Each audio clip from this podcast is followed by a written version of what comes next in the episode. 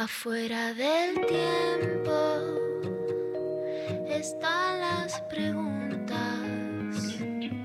las luces y sombras que no tienen fin. Ahí en la frontera están las señales, besando los bordes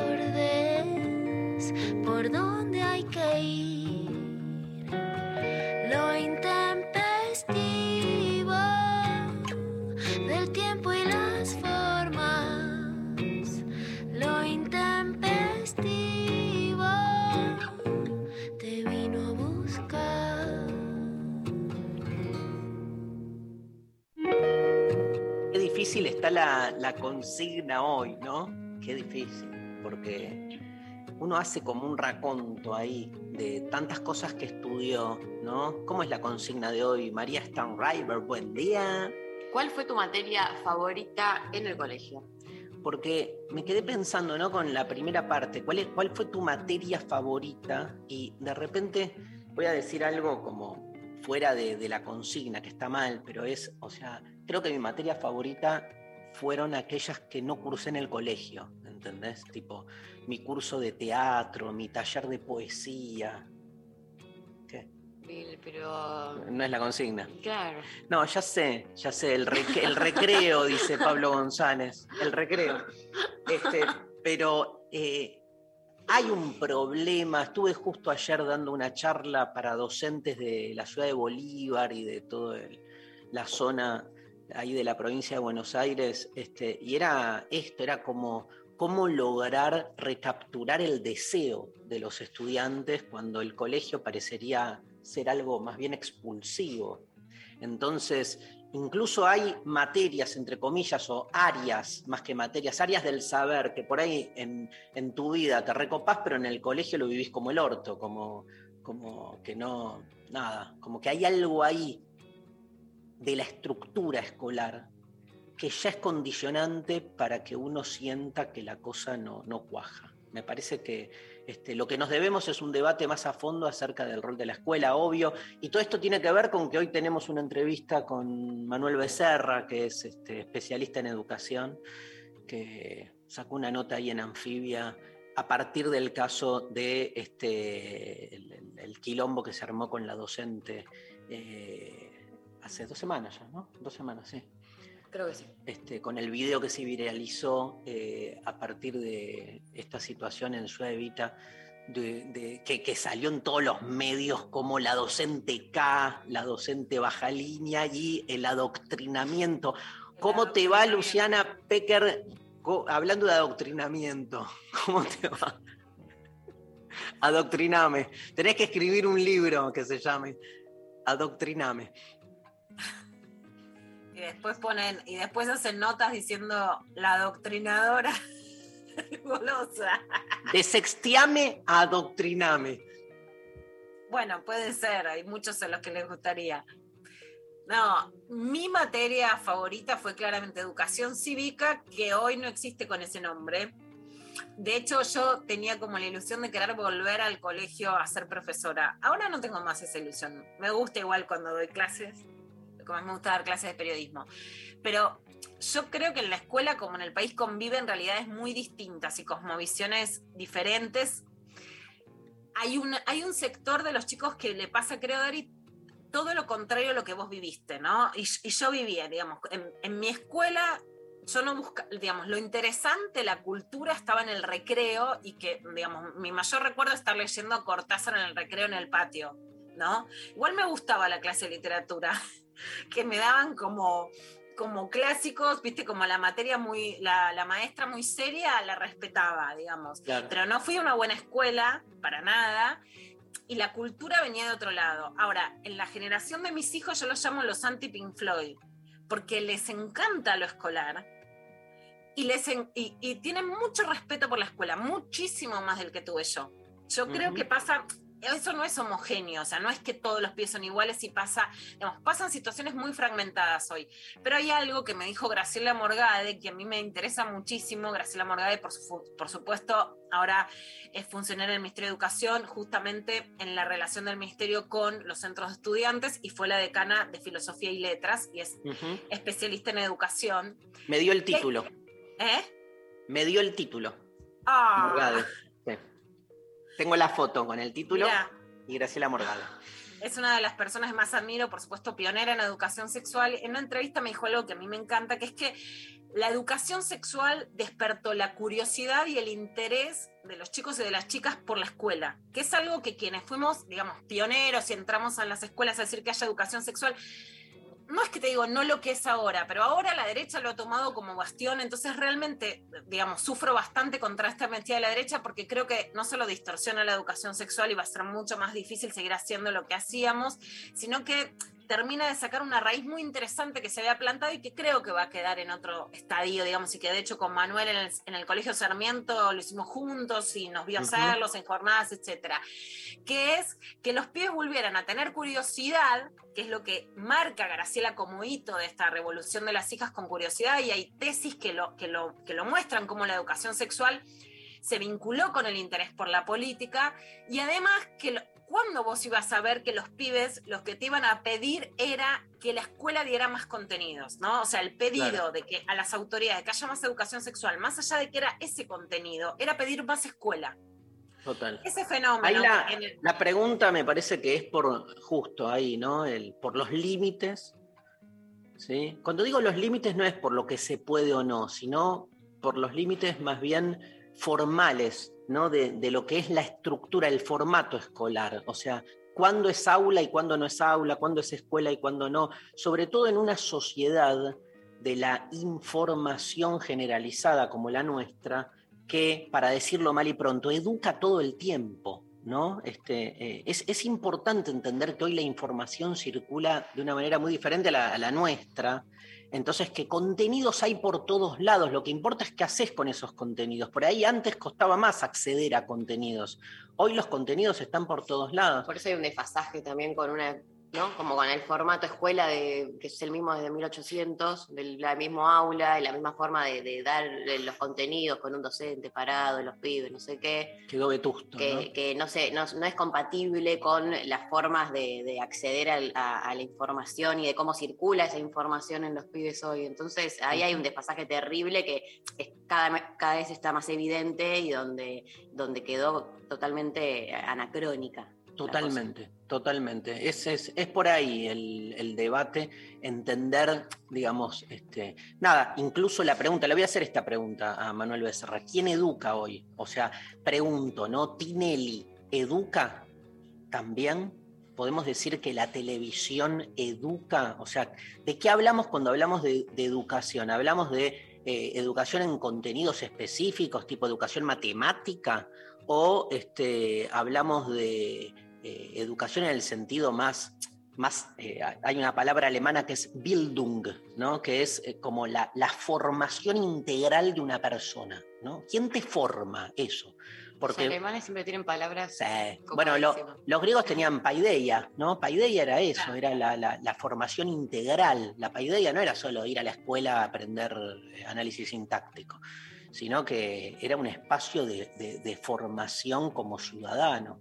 Pero bueno, eso está muy escindido, la, modernidad, más que el capitalismo, la modernidad escinde mucho y hace de la escuela un lugar de, mm, adquisición de, de contenidos. En en cambio, todos los aspectos más propios, digamos, de la persona es puesto en el ámbito privado, digamos, ¿no? Se separan esos, esos ámbitos.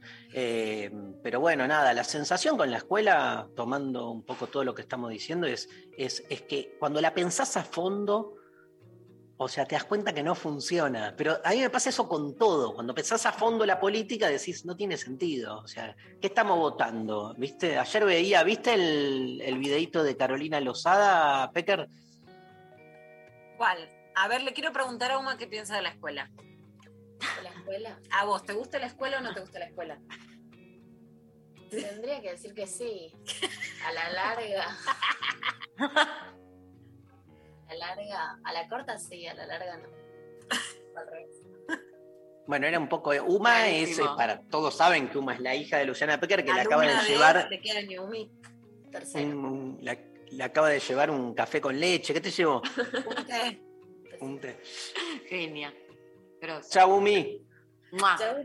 A la, a, la, a la- a la corta y a la larga. Tiene que ver con esto, ¿no? Es un poco lo que decíamos. Si la pensás a fondo, a la larga, te das cuenta que no. Pero bueno, lo que decía es esto, te preguntaba justo ahí cuando entró Uma por el video de Carolina Lozada. ¿Vos lo viste, Maru? Sí, eh, que estuvo circulando eh, Ah. en redes diciendo que había que ir a votar, básicamente, Sí, pero te- empezaba diciendo, Sí, te calienta. estamos todos cali- están todos calientes, Eh, como no jugando con, el- con el estar... Ah, te, el está el audio. ¿Lo crees? ¿Tenés el A audio? ver. A ver, pon- poneme, ponémelo el audio. Hola grupo, sé que muchos de ustedes están muy calientes y que incluso algunos piensan en no ir a votar el próximo domingo. Yo lo que les digo es que los kirchneristas van a ir todos a votar, así que la única manera de dejarlos atrás es ir y votar. Les mando un beso enorme a todos. Chao. Bien, este es el audio. Empieza con eh, el estar calientes y se muestra como, digamos, muy Mu- Beboteante. degoteante en el video. Se cruzaron ahí con Bullrich. Bueno, en la campaña pasada también Macri jugó mucho pedirle a la gente que vote. O sea, ellos suponen que es. No, no, pero acá tenés que ver el video, tenés que ver lo que el se video. viralizó claramente era que era, estaba importa el audio. eh, eh, y lo que se centraron todos en su cuerpo y en la forma En del sus tetas, en sus tetas. Se centraron porque hubo toda una. Ahora, ahora se lo mandamos a, Lula. Este, pero voy, voy a lo mismo, digo, porque esto era en relación a lo de la escuela, que si pensás a fondo la política, ¿qué estás votando? ¿No? Digamos, ¿qué estás votando? Aparte, esta campaña, este, lo, lo hablábamos con Luciana eh, la semana pasada, bueno, en Neuquén, que la pasamos tan bien, charlamos un montón de esto. Es como, eh, es de las campañas donde más escindida está la idea de, de la de, de los modelos de políticos que uno está de algún modo eligiendo, digamos. Una campaña donde más que nada esto, digo, está centrada en la construcción de personajes, ¿no? Y terminás votando, eh, se supone, o terminás eligiendo entre quién hace el mejor TikTok, quién hace Eh. este. ¿Eh? Bien. Bien ahí. ¿Quién hace el mejor TikTok? Pero parecería eso, ¿no? Entonces cada vez más lejos de, de, de votar. Un horror. Yo de cada vez que veo un, un, eh, ayer no para, o sea, eh, cada vez que veo un spot, eh, yo ya lo ya dije que me pone del orto ver los spots eh, para los jóvenes, de, de- ¿no? De la Sí. gente ahora, pero no paran de salir eh, videos de mm, campaña con pibas, pibis eh, cantando algún trap y diciendo votá a fulano de tal, te vamos a mandar, na, na, na, na", y bajando ahí, y, y me quiero, pero me dan ganas de romperme la cabeza contra la pared, literalmente. O sea, me dan ganas de eso, porque eh, no, no se puede creer que, que además, primero, no se puede creer que no haya nadie que, que no sondee antes si cae bien o, o nos cae como el orto que hagan eso. Como primer, primera instancia marketinera, chequear, tipo, preguntarle a los jóvenes como, che, si te llega este video, te, te, te copa o te quieres romper la cabeza contra la pared? Porque probablemente la respuesta sea te querés romper la cabeza contra la pared, pero nadie preguntó. Entonces ahora estamos todos queriéndonos pegar un tiro por ver eh, a los políticos tratando de hacer campaña para nosotros eh, de, con formatos de mierda, la verdad. Bueno, perdón. Lo, Oye, lo- peor, lo peor, no, María, es que se supone, lo peor, te digo, es que se supone que alguien lo previó. O sea, cuando vos decís, lo que no puedo creer es que hagan esto sabiendo, o sea, sin haberse tomado el tiempo de ver cómo nos pega a los jóvenes, se supone que lo hicieron y que decidieron que eso es lo mejor. Pero posta que yo creo cada vez más que cuando uno, eh, es muy osado esto que voy a decir, ¿eh? y polémico, cuando uno cree que hay detrás grandes aparatos conspirando y diagramando, detrás hay mucha mediocridad y estupidez. Eso me parece. O sea, yo estoy cada vez más convencido de que este, uno dice, uh, mirá todo esto que armaron, y siempre casi kafkianamente detrás tenés burocracias, mediocridades, este, ese tipo de, de- de- de situaciones. Este, ahí vamos, ahí va, ¿eh? No sé si escucharon el timbre, pero este, Bueno, eso. ¿Qué decís, Sí, ahí, ahí la vi a Carolina Lozada con el con un escotazo. Por supuesto, jamás me podrán escuchar criticando a una mujer porque se pone un escote o lo usa políticamente, como tampoco a Cintia Fernández pues se pongan una tanga. Lo que les digo es, chicas, agradezcan al feminismo que puedan hacer política mostrando un escote y mostrando la tanga gracias a las que pedimos que las mujeres puedan ser libres con su cuerpo y hacer política. Sí creo, Dari, que hay determinadas herramientas que fueron innovadoras y, y generaron un aire en la democracia, como el cupo la paridad, que yo te tengo que decir hoy que quedó, digamos, que ok, hay más mujeres, pero hoy eso no significa una renovación de la política. Es la peor campaña electoral desde la vuelta de la democracia. Es llamativo que es la peor campaña electoral en medio de una pandemia, o sea, la crisis nos achata en vez de superarnos. Y algunas herramientas también, como la educación sexual en las escuelas, que generan, para retomar lo que estaba diciendo, la idea de la curiosidad, de la defensa de la escuela, etcétera, son bastardeadas por la derecha como, y después vamos a ver, Gómez Centurión hizo ayer en el programa de Romina Mangel diciendo, les hacen poner a los varones un tutú para que sean mujeres, bueno, viste, o sea, todo Claro. ese discurso de la ideología de género que banaliza y ridiculiza la educación sexual, porque lo que quiere no es combatir una medida u otra, sino aplanar la curiosidad, ¿no? Este, y, y que entonces el único forma, yo creo que los pibes hoy piden más escuela. En la revolución de las hijas, yo lo que digo es que las pibas, los pibes, piden más familia, no piden menos. Porque además necesitan eso más que antes, ¿no? Antes la generación de los 60, los 70 se querían ir de la casa. Vos lo contás, Dari, te querés ir a tu casa, yo me quería ir de mi casa. Sí. Los pibes hoy la pudren en la casa porque quieren más casa, quieren más hogar, quieren más familia. Sí, yo creo que quieren más escuela.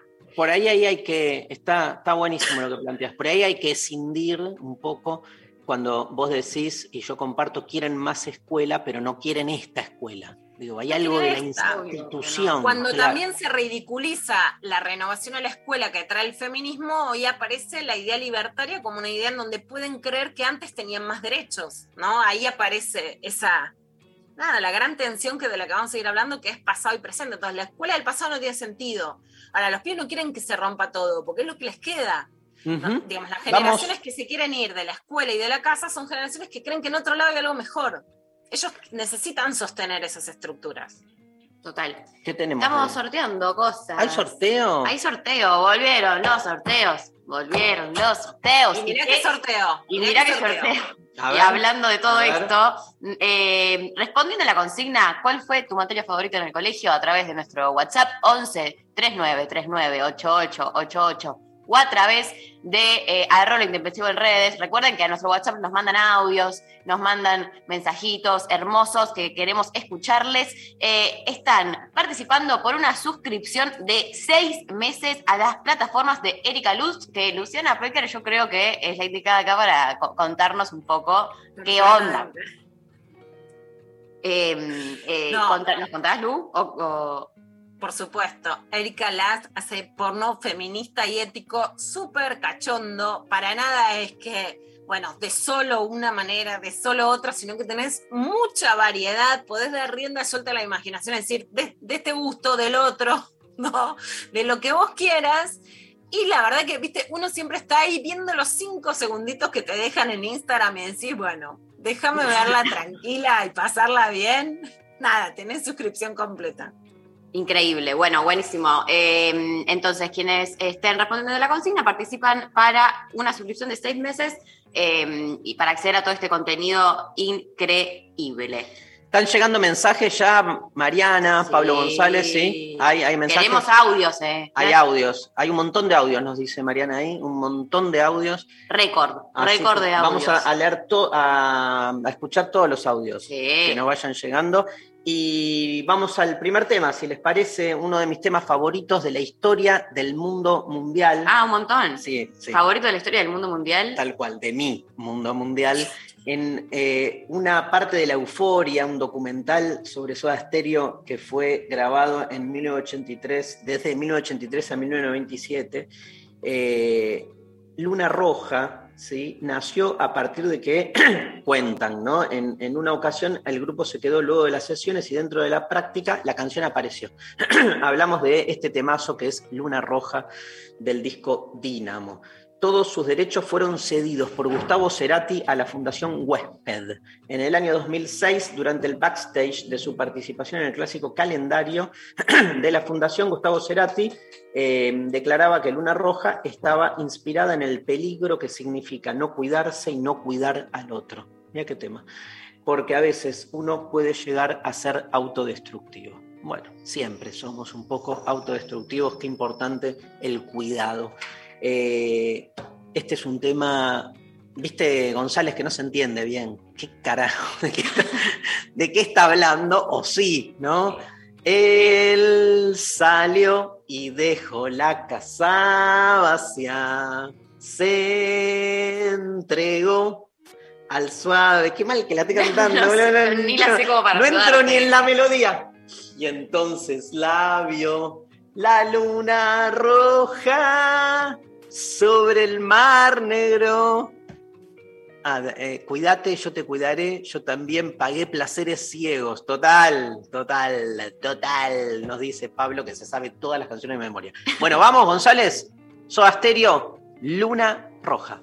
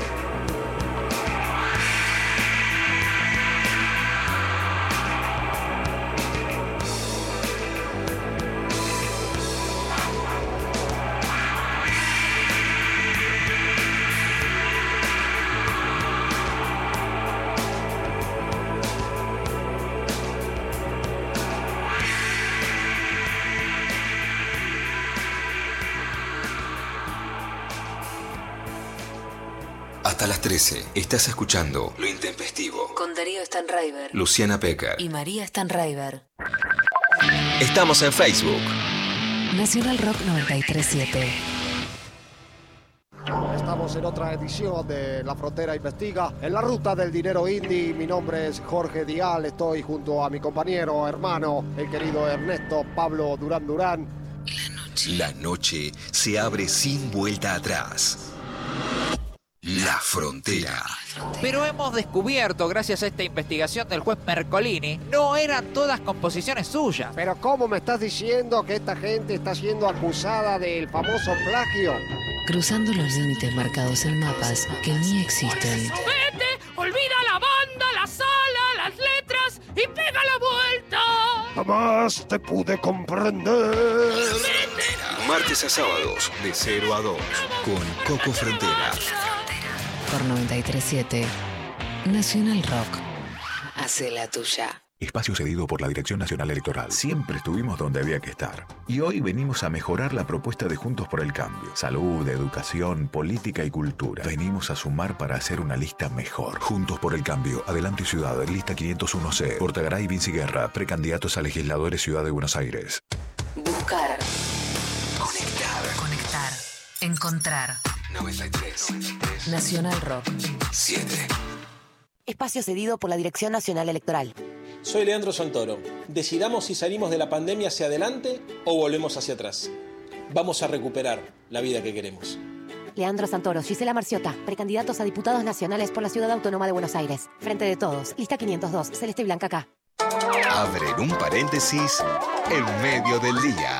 Hola. Lunes a viernes de 13 a 16. Calu Bonfante, Diego Ripoll, Nati Carulias. Hola, ¿qué tal? Divertirse la tarde está asegurado. Hola, ¿qué tal? Hola, ¿qué tal? Por 937. Nacional Rock. Hacé la tuya. Una ciudad donde la seguridad, la salud y la educación sean lo primero. Soy federal. Belén Ledo, precandidata a legisladora de la Ciudad de Buenos Aires, lista 8, Partido Federal. WhatsApp 11 39 39 88 88. Nacional Rock. Mensajes de audio al 11 39 39 88 88. Bueno, apostemos si el- la audiencia de Morral y Huerta elige las materias sociales o de otro tenor. Acá sería la, grieta. Claro, a ver, María. Eh, bueno, acá eh, el mensaje que nos llega por WhatsApp dice, las materias que más me gustaban eran las que menos presa me hacían sentir. Les, les profe que nos llevaban al patio, a la plaza, a un campito. Fui a un colegio católico en un pueblo de 8.000 habitantes, totalmente limitados en el acceso a la cultura, así que es, jus- es justo que me gane el premio, Fabiola de Entre Ríos. Hermoso. Bueno, un gran, gran abrazo. Grosa. Chicos, adoctrinar. A mí me querían, no en el Cuni, el Conti, el recuperado, en la vieja Esma, sin ninguna, sin ninguna transformación ideológica ni intervención, sino en la escuela de mecánica de la Armada, me querían llevar la hija de un militar a hacer gimnasia ahí. mi escuela, mi escuela era así. Tremendo. Adoctrinar. Adoctrinar. Y yo ¿Qué dice la gente? una entonces corría, me hacían hacer 10 vueltas, tenía que hacerla en 4 minutos. Y yo hacía las 10 vueltas en 5 minutos. Y lloraba porque no, no lograba más. Iba en shortcitos y me agarraba la rectora y me decía, vos venís a provocar. Me iba llorando a la plaza con mi amiga Eugenia Gerti. Nos veía una vecina de la mamá y le decía, tu hija es lesbiana. No. Sí, todo eso me pasaba, todo eso en un mismo día. Ciencias naturales y derecho, dicen acá. Ambas docentes universitarias y apasionadas. Visión integral. Hermoso. Me encanta. Eh, lengua, dice Valeria, pero no por la materia, sino porque la profesor, por la profesora que la enseñaba. Y carita con corazón. Y hay mucho, ¿no? De, de priorizar más al docente que al contenido. Como que un buen docente con buena transferencia te hace querer cualquier cosa, digamos. Obvio. Sí. Eh, Guillermo dice, educación cívica, la profe era muy linda. Mira, también. Este, educación cívica, igual que Luciana. Sí. eligió. Bien. Eh, Vero dice, historia. Eh, More dice, naturales. En el secundario, psicología. Qué lindo tener ¿Vos, viste? Vos no estás leyendo los comentarios de Pablo González Está- que está son. una estadística que no sé si es para tu tesis, Pablo. Me encanta que siga para mí. es para tesis. María que va a hacer una tesis sobre los votos de este de la programa. gente del programa. Mira, se fue Pablo González, le agarró, le dio vergüenza. ¿Qué más, María? Eh, Sol dice filosofía. Eh, acá. ¿Cuántas Jonah- series sobre filosofía, Merlí? ¿No? Total. Laura dice, en ese momento teníamos caligrafía, era muy divertido enchastrarse con la tinta china. Qué lindo. A mí me dieron mecanografía, tipo Pitman, que tenía que aprender a escribir en computadora. La materia más útil que me dieron en el colegio. A mí también. ¿En serio? Muy Sí. útil, muy útil. Me siento Pero re bien que escribo Te ponías en La una máquina. máquina de escribir y eh, primero era con una, con una planilla, ¿te acordás, Lula? La planilla, y no, no, no tenías la máquina, tenías como una cartulina Que hacía de... UWRT, entonces hacías como que. Sabes escribir con todos los dedos. Y mis hijos me miran y me dicen, qué rápido que escribís. Y yo siento, uh, sé algo útil. Tal cual. Un cartón en el teclado, ahí dice Claro. Evangelina, de una. ¿Qué más? Eh, Da- Dalia dice, teatro, casi todas las demás las perdía. Perdía hasta el descanso, decía mi mamá. Ahora soy baila- bailarina. Mira, wow. Genia. Ca- Carla dice, lengua y literatura, psicología social aplicada al arte, imágenes y contextos. Bueno, eh, historia, dice Mai, literatura, obvio, dice Bueno, Andrea, Charlie dice historia. Hay un triunfo lejano de los Huerta y Morral. Sí, sí, ¿no? claramente. Dos ciencias naturales. nadie- Acá hay otras ciencias naturales, Cami, dice ciencias naturales. Vamos. Eh, álgebra, ojo, que hay un... Ojo. Raúl dice álgebra. Creo Vamos. que deberíamos utilizar más y los términos ma- bueno, Mayor, menor, menor. igual, desigual, etcétera, son un re lenguaje. Divino. ¿Y hay Había un audios? laboratorio muy turbio en mi colegio. Acá todo esto fue recuperado por Perón, a- fue expropiado por Perón a los alemanes. Y el laboratorio de abajo era turbio. Escuchamos audios. Teníamos una materia de informática, pero imposible eh, desvincularla con el profesor. Él era muy relajado, nos reíamos entre todos, tomábamos de su mate eh, entre todos. eh, y fue la materia que más aprendí, la que más llevadera me hice, se me hizo, la que más me quedó y el profe que más recuerdo. Bueno, por un lado, esto de todos tomando del mate, del mismo mate. se terminó. Nunca más, ya está. Eso ya es historia. Qué loco. Yo no puedo creer, ahora lo pienso y, y me quiero morir. Qué loco. Eh, me acuerdo que en el colegio, a mí cuando- yo, yo era la, un- la única que tomaba mate con una compañera. Y, nadie, y como que no les copaba que tomemos mucho mate. Entonces, medio que le, le hacíamos medio como escondidas. Un horror esto, lo hacíamos medio escondidas. Y teníamos un docente que le re gustaba y nos decía: "No, me convidan un mate, porque. Escondidas. todo escondidas, porque decía: No, no, gamba.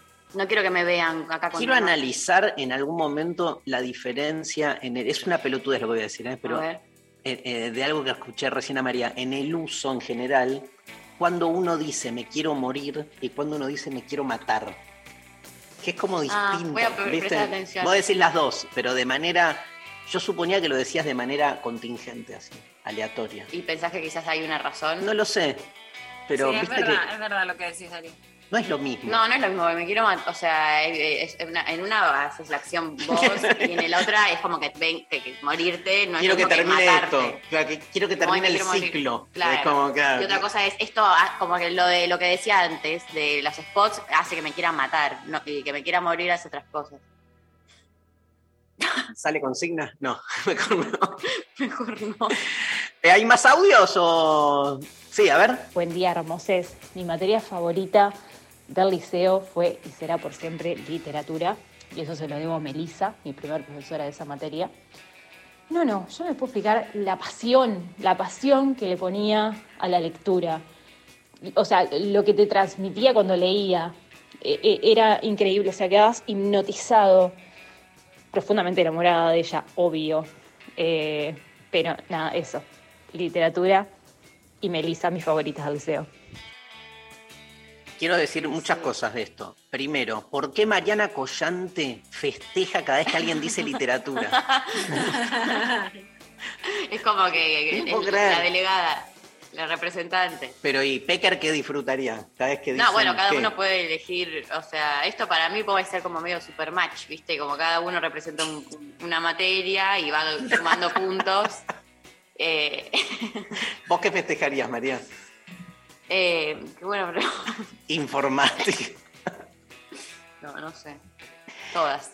Este, bueno, y segundo, qué fuerte lo de la, la docencia, ¿no? O sea, fíjate que en muchos casos nuestros oyentes nos vienen diciendo lo mismo, que es la pasión del docente, el, oyente hablando del docente de, in- de- de informática, recién Melisa, la profe de literatura. Es que era clave. Y, es, y, es, y ese eros, ¿no? Digo, el, amor que se provoca ahí tiene que ver, bueno, es algo que ha estudiado mucho el psicoanálisis, con la transferencia. Tiene que haber un, eros para que evidentemente uno se enamora de la materia, de los contenidos, pero se enamora porque hay una disposición al enamoramiento, ¿no? Porque algo se te abre, se te, eso, se trabaja eh, la, la- el- eso, el eros, se trabaja el, No, obviamente, Dari. el enganche. Por supuesto, a ver, sobre lo de la docente, vamos a decir, ahí hay una especie de trampa porque hay un pibe que le pregunta a ella su opinión y ahí hay una cosa tramposa que es que si vos le preguntas a la docente la opinión, la haces entrar en un juego. La docente que grita está mal. La docente que adoctrina, vamos a usar la palabra de la derecha, en un sentido partidario, a mí claramente eso me parece mal. Me parece que la Argentina es una sociedad hiperpartidizada, no politizada, partidizada, en donde no hay ningún pudor por expresarse partidariamente en todos los ámbitos. Y hay muy poca cultura de la pluralidad partidaria. Y esto yo lo critico y creo que esto va a la escuela. Ahora, eh, claramente la relación alumno-alumna-profesor es una relación muy rica en donde, digamos, más allá de las veces que di clases, dando y promoviendo la educación sexual y dando charlas, pero además mucho antes incluso de la aprobación de la ESI, etcétera, que, que he ido por muchísimas escuelas, digamos, los docentes en la Argentina y las docentes salvan vidas, son los que le ponen la escucha a los Obvio, pibes, los obvio. sacan de miles de situaciones, es una transferencia enorme, hermosa, no tengo ninguna duda que se quiere demonizar a la docencia, no en la grabación de los pibes, que además si, la, si una docente le está diciendo a quién tienen que votar y a quién no, o algo tan partidario, para mí claramente está mal, está mal eso, para mí lo partidario en el aula está mal. Ahora, digamos, se quiere, en el montaje que se hace de eso, se quiere obviamente demonizar los vínculos con confianza y afectivos, que están plagados de errores. Y nadie dice que, digamos, en las relaciones de confianza y de cariño haya, digamos, situaciones que se pueden rever y revisar a través de las interpelaciones de la historia. Para mí, expresarse partidariamente es una de las cosas que se tienen que revisar. Pero Claro. bueno, hay una relación de confianza, de ternura, de acompañamiento y de cuidado que no hay que desbastar. Buenísimo, Pecker, clarísimo. Vamos a escuchar música, ¿querés, Lula? Así te preparás para el clavado de noticias. Uh, agárrense Agárrense de las manos manos. toda la noche contigo. Conmigo. Agache, nos vamos a Tucumán.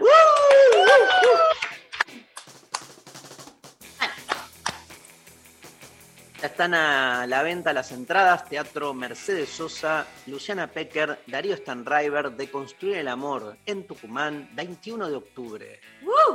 Y este jueves, Luciana Pecker, Darío Stanriver de Construir el Amor en Ituzaingó. y este Teatro. viernes, Luciana Pecker, Darío Stanriver.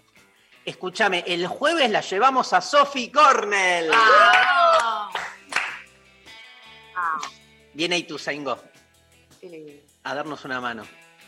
Eh, Y traigan alfajores. alfajores. Yo ya estoy pensando, uy, le puedo pedir a Sofi que me traiga una escompa. Ahora voy a, voy a triangular una ¿Te cosa. dijo? te- ¿Le dijiste algo a Luciana del regalo que te... Obvio, le, le agradecí infinito. Me salvó una noche donde me, me iba a matar, si no. Uh, te están pegando acá, ¿eh? Era un chiste, Pablo. Fue a propósito. Mm, ¿Qué? No se puede hacer chiste ahora, tenés que No se puede hacer chiste. Eh, ahora, Eh, mirá, eh. no se puede decir nada. Te cagan la vida este. Bueno, eh, y el viernes nos vamos a Bahía. A Bahía. Más alfajores. A mí no me importa si van acá a la esquina o van a eh, 4.000 kilómetros, lo que importa es que a cualquier lugar tienen que volver con un regalo. Yo, Que puede ser un alfajor, puede ser. tu amiga Luciana Pecker está convencida que siempre tenés que hay que llevarle algo. Yo tengo otra Yo nada, yo tengo otra filosofía, pero bueno, acepto que Luciana te mande regalos por intermedio mío. Yo creo que cuando vas a laburar no tenés que traer nada, porque es trabajo, ¿entendés? Si vas de paseo, sí es distinto, porque en, en un contexto que más pagar el amor... precio del placer. No sé, ¿eh? Al revés para mí, justamente. Cuando estás de, cuando vas de paseo, estás relax, vas ahí a otra cosa. La culpa, ¿no, Lula? Es La estoy pasando bien, para vos. entonces tengo que regalarte algo. No, yo creo que siempre hay que traer, pero voy a decir una cosa como futura ministra del Desarrollo Gastronómico de este país. Los aviones, los micros, los medios de transporte tienen que tener preparados lugares para que transportar alimentos de producción nacional sea más sencillo y menos engorroso. Y menos que la bolsita te va a torturar muñeca y te peleas en el avión por El ver viernes, el viernes nos vamos a Bahía con la Pecker. El avión tarda tres, tres horas y media. Va a Viedma primero. Ay, no. Estamos una hora. No podemos salir del avión aparte, creo. Lo peor es que yo no te agarré la mano con el miedo que me dan las turbulencias, que Ah, no sé te cómo logro no darte la mano. Te rebanqué. Ver, Estoy preparando el menú Sí. con Benito porque No, me dijiste pero le que hablé. técnica en el avión y no sé qué es potable. Te, te recontuve en el vuelo, ¿o no? Sí. Hubo mucha Yo turbulencia. le empezaba, No. o sea, el tema es que es para cada uno pasar eso. Yo empezaba a hablar como digamos, esto no está pasando, hay un terremoto, no está Negación. pasando. Y le hablaba y le hablaba y le decía, hablamos de- ¿Y qué? ¿Le dijiste hablamos después? Sí, en un momento. Era su, era su recurso para. No quiero, Para- no pensemos, me dicen, miro fotos. Yo, ¿qué foto voy a mirar? O sea, yo quería hablar y hablar para no pensar en el samba ese maldito del avión. Pero hablamos después, de- eso fue después de 52 minutos de... Necesitaba... Yo frenética. Quería leer un poco. Tipo, esto no sucede. Bueno, y ahora en el vuelo, ¿qué vamos a hacer? Porque es una hora y Lo peor es cuarto cuando el, a com- el Viedma. comandante te dice, estamos pasando por una zona de turbulencia, pero no me lo digas, es como cuando un tipo te dice que, que le, le gusta a otra, no me lo digas, no necesito tu sinceridad. Es una hora y cuarto a Viedma. Sí, Una hora esperando en tierra. sí. Ahí te anda el celu, está bueno. Bien, está bueno. Y de ahí a Bahía volvemos. No sé, es así el vuelo. Ahora, ¿qué se, eh, vos ayer me planteaste el tema de los sanguchitos, yo ya lo estoy analizando con Benito, ¿no? ¿Cuál es el tema de los sanguchitos? Ahora, Para sí, esa hora, ¿Podemos Ah. hacer de salame y queso o tenemos que ser prudentes? o sea, la pregunta era, ¿hacemos lomitos con todo, palta, qué sé yo? No ¿O estoy- ¿Cuál es el límite? ¿quién va a hacer los sanguchitos? Benito, por supuesto. Bueno, decirle que no estoy comiendo embutidos. Ah, bueno. Entonces es este, sándwiches ¿Vegetarianos? vegetarianos. Sí. Ah, bueno. Me comería un sándwich de gírgolas. Ay, gírgolas, gírgolas. Unos honguitos. Directo a los honguitos. Vamos a producir, vamos a producir. No, Benito es la persona que vos te haces una cosa y decís, bueno, esto es un espanto. Decís, ¿por qué el tuyo quedó mejor? Bueno, no sé, vam- vamos a ver qué, qué podemos hacer. Bueno, vamos a escuchar música. Se viene de clava de noticias. Lions in Love. Lions in Love. Dedicado a mi hijo León, obvio. Bueno. Lions in Love. Y también dedicado a no sé quién. Asesino. Lions in Love en la mañana de lo intempestivo.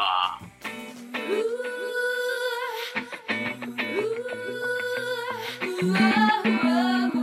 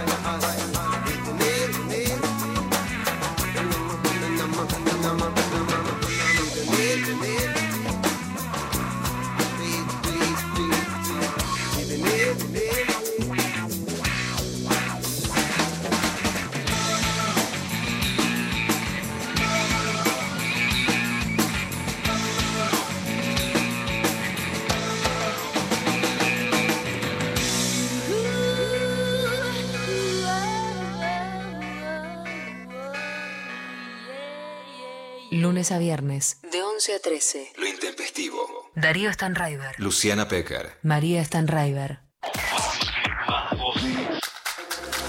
937. Espacio cedido por la Dirección Nacional Electoral. Para renovar a la izquierda, Marina Hidalgo Robles, legisladora por la ciudad. Lista 338. Movimiento al Socialismo. Los miércoles a las 20. Ni cabida. Está del otro lado Gabriela Mancilla. Ella es la mamá de Luana, que fue la primera niña del mundo en ser reconocida en su DNI con el género autopercibido. Ivana Sherman y el área de género le dan voz al feminismo y a las disidencias. Hemos aprendido que lo que las niñeces necesitan es que se les escuche, que se les respete, necesitan el abrazo y basta de encasillamiento. El avance es enorme, la resistencia también es enorme. Cuanto más avanzamos, eh, más nos gritan no te metas con mis hijos. Mi Cabida, miércoles de 20 a 21 por 937 Nacional Rock. Hace la tuya. Espacio cedido por la Dirección Nacional Electoral. Es la oportunidad para los que creemos que la educación y el trabajo forman nuestra identidad. Emanuel Ferrario, precandidato a diputado de la legislatura de la Ciudad de Buenos Aires. Lista 501A, Juntos por el Cambio. Pelear. Sufrir. Caer. Levantarse. 937. Nacional. Nacional Rock. Rock. Clavada de noticias con Luciana Pecker. Agite. Sin concesiones. Bueno, damos inicio a la clavada, Lula. Vamos a hacer una parte ahora, una parte luego de la entrevista. Te escuchamos. Dale, Mari, durante el fin de semana nos enteramos que una médica quedó detenida en Tartagal por realizar un aborto legal. En la Argentina el aborto es legal hasta las 14 semanas, pero las causas de lo que se llamaba abortos no punibles, que son cuando corre riesgo la salud de la mamá, cuando corre riesgo la vida o cuando el embarazo es inviable, siguen vigentes. En Tartagal una médica realizó el aborto en estas condiciones y después llegó un proceso en donde quedó detenida. Ahora está libre, pero el proceso sigue y la embestida de los sectores antiderechos es muy grande y muy especialmente en Salta, en donde se encontraron los mayores obstáculos a la ley y además también sigue una embestida legal que está, eh, digamos, contrarrestando el Estado Nacional a través del Ministerio de las Mujeres para que no se pueda detener el aborto, pero con una embestida muy, muy fuerte que en este caso encontró la mayor criminalización, en este caso a una médica que practicó el aborto. Mónica Menini, que es abogada de católicos por el derecho a decidir de Salta, nos cuenta lo que pasaba. Una joven mayor de edad de 21 años recorrió 50 kilómetros para llegar hasta el hospital de Tartagal a eh, solicitar una interrupción legal del embarazo en los términos del conocido artículo 86 del Código Penal, ese artículo de 1921 que ahí está vigente, en el que eh, la causal del aborto es no punible o legal cuando es producto de una violación, cuando está en riesgo la vida o la salud de la persona gestante. Em, cuando llegó a Tartagal se encontró con un médico objetor que eh, no solo no la atendió, sino que llamó a la familia de la joven. Acuérdense que estamos en una provincia y en pueblos. Entonces este, llamó a la familia de la joven para ponerlos en alerta. Sin embargo, en ese mismo hospital hay una médica que es no objetora, que está al frente de una consejería en derechos sexuales y reproductivos, que eh, junto con un equipo interdisciplinario trabajan dando consejería en opciones, siempre llevando adelante el protocolo de actuación que está eh, vigente para nuestro país. Y eh, la joven accedió a tener una entrevista con la psicóloga, una entrevista con la trabajadora social, se presentó el expediente ante el, director del hospital, porque ya había llamadas que decían paren, paren, obstaculicen, pero por supuesto eh, ninguna tercero puede obstaculizar la decisión de una persona adulta que eh, solicita que se garantice su derecho. Y eso es lo que pasó. Por eso el movimiento de mujeres decimos garantizar derechos no puede ser delito. Pero bueno, en Salta pasan cosas. En Salta y es la criminalización y está embestida, a pesar de que está la ley, de los sectores antiderechos que por supuesto asusta a otras médicas que puedan practicar abortos en situaciones similares. En la provincia de Buenos Aires, el gobernador Axel Kisilov dijo que no son halcones ni palomas, que son buitres y que utilizan la pandemia para generar un shock de amnesia sobre la gestión de Mauricio Macri. A ver. De hecho, últimamente que reapareció Macri, porque se ve que ellos buscan, lo deben extrañar al dúo eh, Durán Barba y Marcos Peña, ¿no? Porque de alguna manera... Les armaba las mentiras. A una derrota, claro, les organizaba un poco mejor el discurso. Hoy, hoy es un, eh, un, verdadero eh, desparramo de mentiras contradictorias entre sí, esta presunta guerra entre halcones y palomas, que, que en realidad los conduce a todos Macri y no son ni halcones ni palomas, son todos buitres, me parece. Bueno, son todos buitres. Vamos a escuchar ahora lo que pasó en el acto de cierre de Javier Milei. Por supuesto, se pronostica una muy buena elección. Vamos a ver qué pasa. Un fenómeno social muy fuerte. Un cierre en el Parque Lesama. Javier Milei entra con la canción de La Renga. La Renga saca un comunicado para decir que de ninguna manera presta su canción para que sea utilizada partidariamente. Pero además, Miriam Bregman, porque vamos a escuchar un pedacito donde se escucha la intervención de Miriam cuando está escuchando difunde este pedacito que dice el Presto. ¿Quién es el Presto? Eduardo Presto Felipo. Él se había reunido, recordemos, con Patricia Bullrich. Hay una foto del diario Perfil en donde están chocando puños. Tiene otra foto con Rafael Videla, directamente. Y también tuiteó cuando fue el femicidio de Úrsula que la culpa de los femicidios era del feminismo que contemos nuestras muertas y que los femicidios se combatían con más armas y penas más duras, todo lo contrario a lo que dice la experiencia, por ejemplo, de la organización madre norteamericana que el uso de armas aumenta 12 veces el peligro del femicidio. Pero miren lo que decía Presto sobre el material genético esa casta política que lo inmoral jamás será normal en nuestra patria.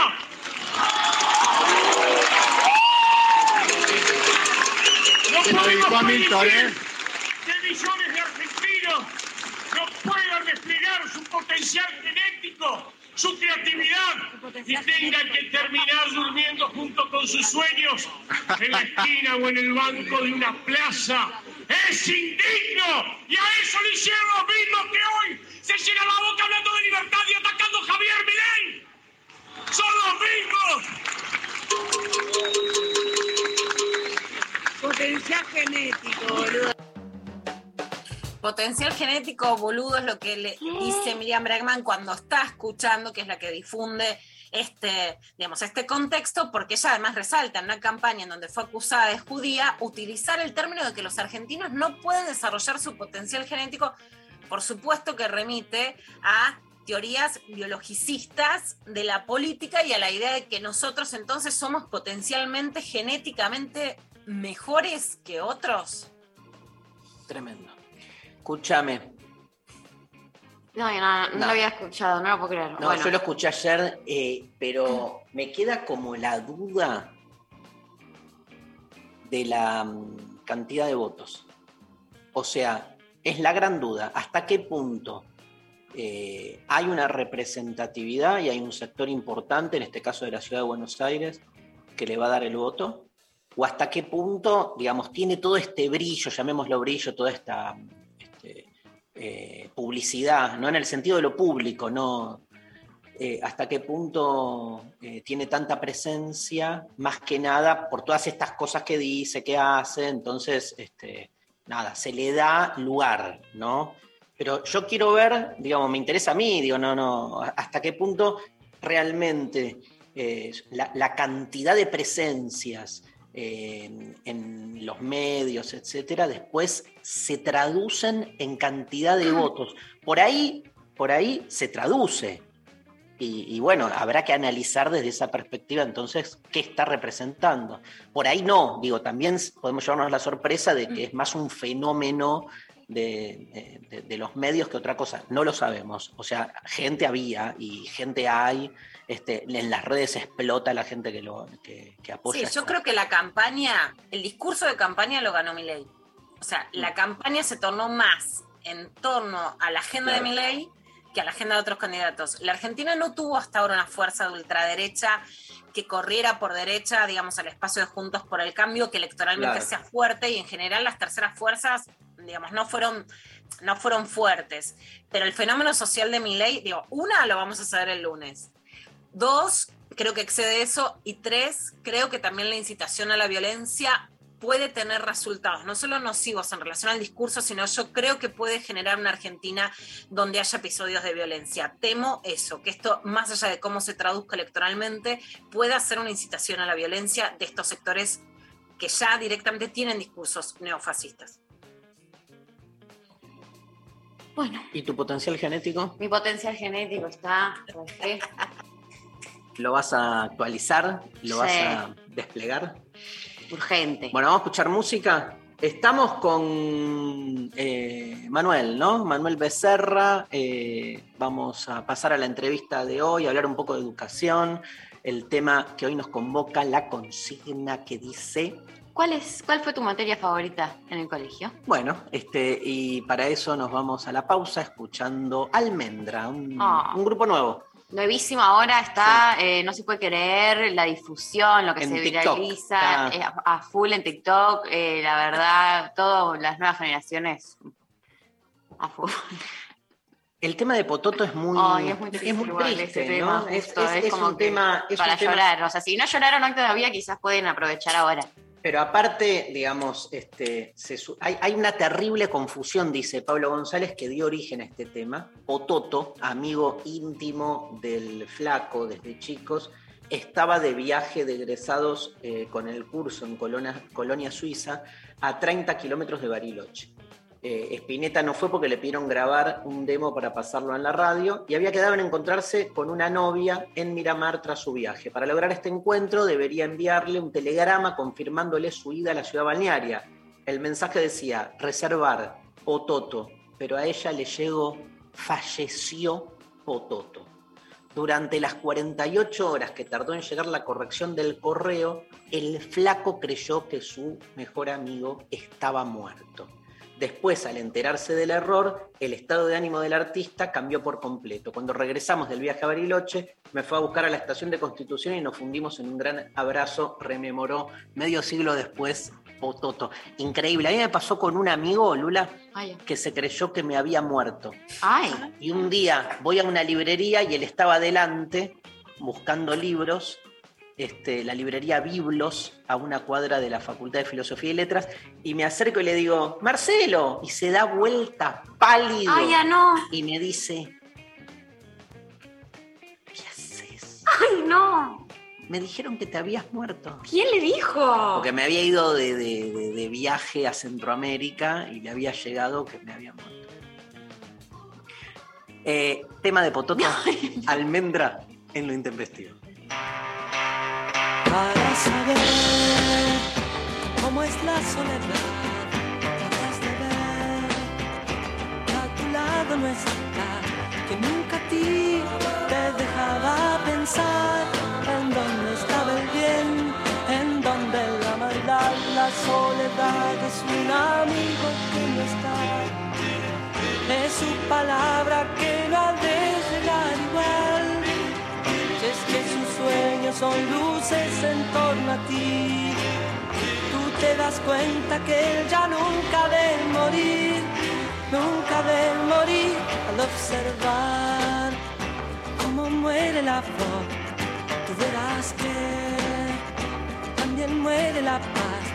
Es que esa paz revivirá en su voz, la flor te la dará para plantarla igual la soledad es un amigo que no está. Es su palabra que no ha de llegar igual. Si es que sus sueños son luces en torno a ti tú te das cuenta que él ya nunca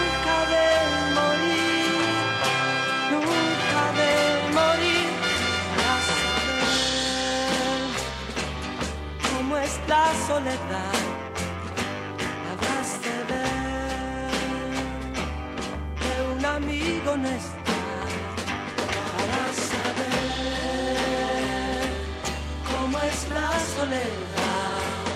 Habrás de ver que un amigo no está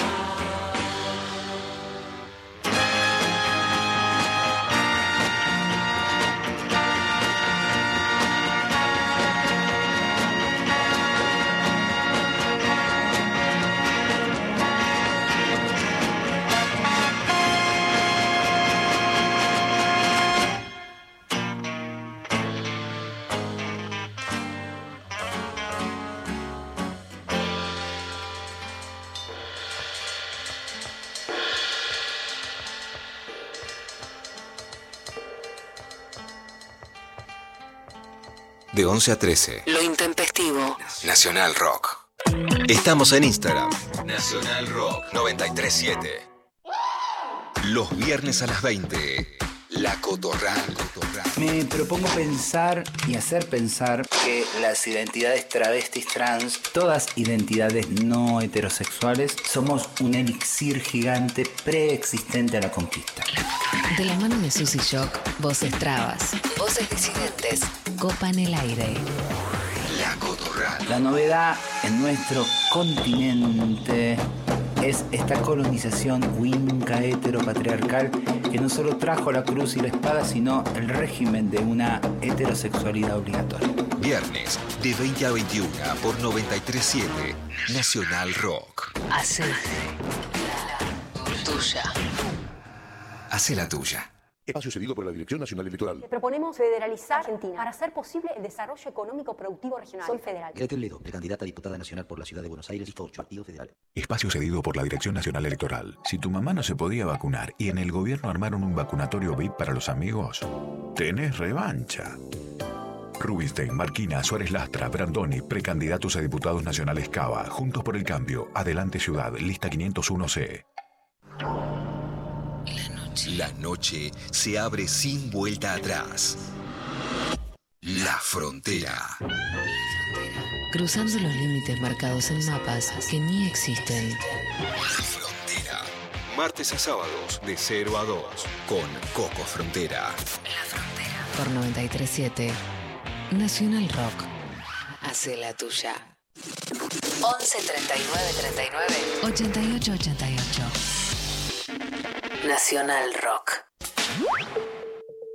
Entrevista intempestiva. Fuera del tiempo están las palabras. Estamos comunicados con Manuel Becerra, que ahí lo vemos, porque nosotros estamos intra-Zoom con su gato o gata. Este, Lola, pobre, está sorda como una tapia y muy, muy, muy demandante, vieja y demandante, así que viene y opina. Mira, Lola. Bueno, un gran abrazo a Lola. Y, bueno, un placer, eh, Manuel, eh, que bueno, es eh, profesor de historia, este, un, todo un desempeño en el Joaquín B. González, que es como el instituto ¿no? de, de- formación de, de profesores, de docentes. También después hizo su, su magister. Lo encontramos como arroba chemendele en Twitter, interviniendo activamente en, la esfera pública, que hoy también pasa por las redes, discutiendo, debatiendo, reflexionando, y su tema es la educación, ¿no? Este, más que la historia, diríamos, ¿no? Está eh, claramente. Y en función de eso, eh, hoy la, la consigna que largamos hoy es cuál es tu materia favorita este, para nuestros docentes, obvio, una consigna abierta. Y bueno, tenemos oyentes, siempre decimos, de, Morral y Huerta, y hay un gran triunfo de las sociales, las humanísticas. Eh, pero quiero empezar, ya que hay tanta utopía dando vuelta, quiero empezar por, por ahí la pregunta utópica por naturaleza y la que siempre nos genera la perplejidad, que es que ¿hasta qué punto para vos, que aparte laburás en esto, hasta qué punto posta es cambiable el estado de la educación cuando uno se da cuenta que la cosa no funciona? Y no digo que no hayan lugares que sí, todo lo que somos docentes sabemos, ¿no? Por dónde, pero viste que en el fondo, fondo uno tiene la sensación de que no, y hasta qué punto realmente, viste la vieja discusión, este, reforma, revolución, te diría, digamos, pero reload, y también es, eh, leyéndote, porque yo veo que hay días que te levantás como más apocalíptico y diciendo esto es todo lo que estoy haciendo, y hay días que te veo como ahí peleando el, día a día. Em, me parece que ahí uno de los, de los trucos, bueno, vos, ustedes son de filosofía, este, así que saben de esto más que yo, es reconocer las propias limitaciones también que uno tiene. Y como docente, uno tiene limitaciones claras, este, porque uno tiene un grupo de alumnos y alumnas que están atravesados por una cultura, por un contexto, por una vida, por una crianza, por un mundo. Em, entonces, a veces, bueno, tal vez la revolución no la podamos hacer desde las aulas, o desde un aula o de un par de aulas, digamos, porque aparte en la escuela uno tiene compañeros y compañeras que tienen ideas muy distintas sobre la educación y muy alejadas de hacer cualquier tipo de revolución, y algunos de ellos laburan muy bien, y mejor que uno incluso, lo cual tampoco es mucho decir, pero digamos, este, hacen un trabajo mucho más... em, cuidado, amoroso, respetuoso, que lo, lo que muchos que decimos que queremos cambiar todo. Entonces, después hay ámbitos de definición política, desde donde se toman decisiones que, que sí implicarían cambios, pero también eso demora tiempo, porque el sistema educativo es un gran portaaviones gigantesco donde vos para lograr dar una curva más o menos cerrada tenés que tomar, empezar, a empezar a tomar decisiones muchísimo antes e ir llevándolo y tener paciencia y sostener eso. Entonces, eh, por ahí la cuestión es la escala de lo que uno quiere cambiar. A, me- a medida que uno va creciendo y avanzando en, en el oficio, se da cuenta de que la escala se va reduciendo y uno se conforma en esa reducción de escala porque a veces los cambios suceden cuando uno reduce la escala y ve que algo pasa y que algo pasa en esas cabezas y que aparecen ideas que no se les habían ocurrido y, y aparecen magias que a veces pa- aparecen también con delay porque de repente viene una exalumna y te dice me fui de mi casa porque le dije a mi vieja que yo tengo derechos porque yo te escuchaba a vos y, y uno no se dio cuenta de eso que había hecho y de repente eso impactó de carambola por otro lado y, y explotó y no te enteraste y vino después la piba y dijo. Total. Eh, clarísimo, acuerdo, y digamos, me, me impulsa a hacerte entonces la pregunta al revés. Vayamos al gobierno anterior. ¿Hubo un proyecto de cambiar la educación por parte del macrismo para vos? Em, me parece que, hay- hubo una, intención, que hay una intención de que, lo que está no sirve, de lo que está está mal, de que hay un, un- una especie de copamiento de, de pedagogos este, sindicalistas eh, que obturan un cambio virtuoso y que la, educación es, la clave del desarrollo del país, lo cual es mentira. Eh, de ningún país, no de este, de ningún país. Y que hay que invertir, la educación es una inversión, la educación no es una inversión, es un gasto enorme del Estado. Este, no es una inversión porque, nada, las tasas de cuando se calculan tasas de retorno, no, porque vos, vos podés calcular las tasas de retorno de los chicos que están yendo ahora a sala de cuatro. ¿Cómo? Sea, es, es esa ficción como, como si hay un cheteris paribus, ¿viste? Como si todo sigue igual y nada, no va a caer una pandemia, no va a haber una crisis económica en Argentina, tenemos crisis económica cada tanto, ¿viste? Es parte del baile en Argentina que cada tanto aparece una catástrofe social. O sea, como si todo eso se va a mantener y sabemos que no, y son ficciones. Entonces, eh, aún así yo creo que sí, que, que, que el ala más, más liberal de derecha, o como se quieran llamar, tienen esta idea que me parece que es más macro, ¿no? De que, este es un país medio de mierda, en términos generales, y, parte de eso es esta educación llena de pedagogos y docentes brutos y sindicalizados y que van y que Baradel lo lleva de las narices, este, cuando en realidad deberíamos ser eh, científicos de la NASA, pero no nos pagan como científicos de la NASA, las escuelas explotan, las escuelas se ganan a cachos, ganamos un salario bastante Pero en términos prende- generales. Prende ese discurso, ¿eh? Sí, claro, claro, claro. Pero a mí, me- me- lo- lo- por ahí la- la- las contradicciones que, que tiene ese discurso me fueron llamando, me, me fueron eh, interpe- interpelando de distinta manera. A mí me interpela mucho esta, tenés que ser un científico, tenés que ser un científico de la NASA, tenés que ser un astronauta, pero te pago como si fueras un empleado municipal, con todo respeto por los empleados municipales, que somos empleados municipales. Pero, pero entonces no me pida que sea, digamos, eh, un, un ingeniero de la NASA. Va a haber, como en toda organización pública y privada, agentes más dinámicos que, que innovan y, y- y promueven un cambio, impulsan, digamos, transformaciones. Un- una gran media que sostiene de alguna manera mejor o peor el statu quo.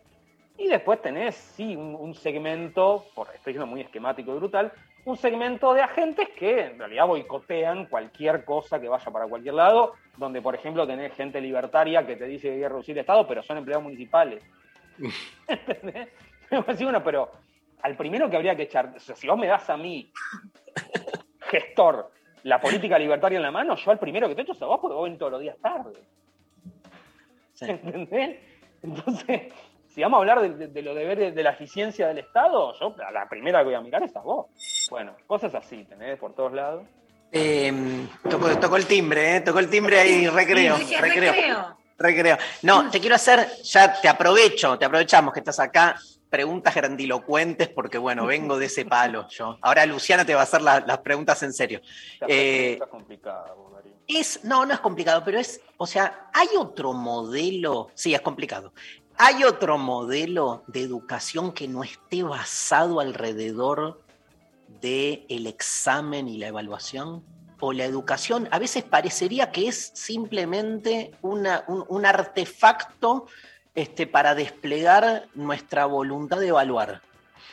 Sí, claro que hay, que hay, que hay modelos, hay escuelas pedagógicas que- que van por otro lado, digamos.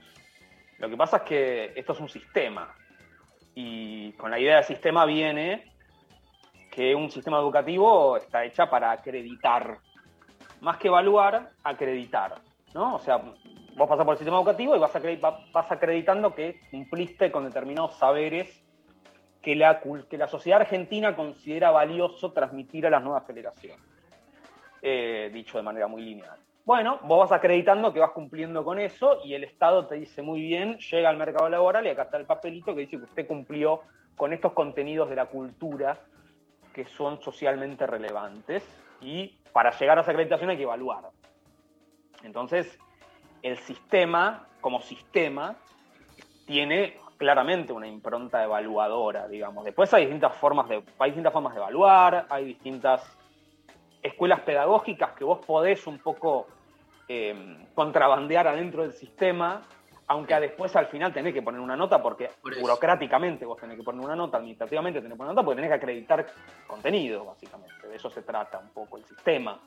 Pero la, la- la trampa de la educación por fuera de la idea del sistema es que vos adentro del sistema también podés hacer cosas que no son tan sistema. Claro. Digamos. Esto que llamas el, es contrabandeo. Contrabandear un poco de, de- de- de demora, de reflexión, de, incentivar un poco de placer por, por el estar en el mundo, de pensar otras cosas, de reflexionar más tranquilos. Eso es, es contrabandear no solo el sistema educativo, es contrabandear la cultura contemporánea, digamos. Sí. Sí. María, Luciana. Manuel, este año vos decías, bueno, la educación es un gasto, no es una inversión, pero por supuesto, en un momento de la Argentina pareció que lo único que importaba era la escuela y que haya clases, ¿no?